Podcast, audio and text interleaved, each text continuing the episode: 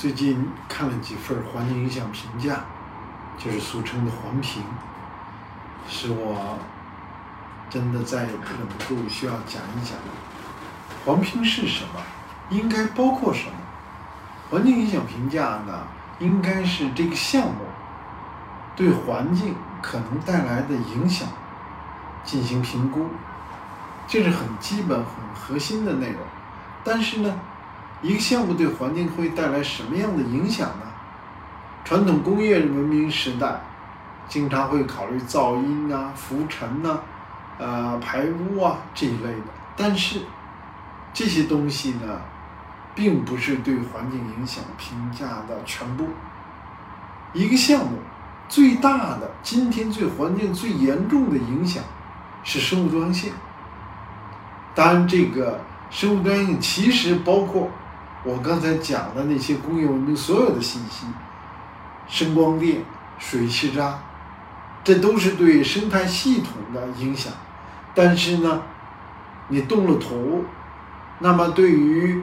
土壤的微生物、植物、依存于种植物的动物，这些都有非常大的直接的立即的影响。而今天我们面临最大的挑战。人类栖息地的挑战，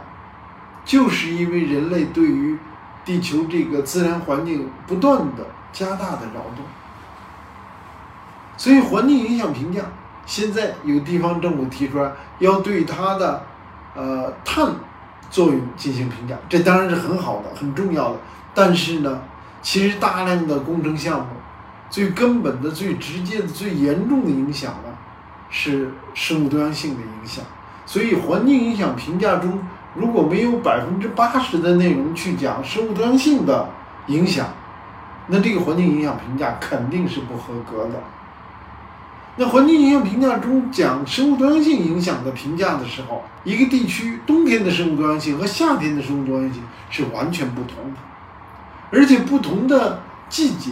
不同的年代，它的生物多样性也是不同的，生物多样性影响呢是非常重大。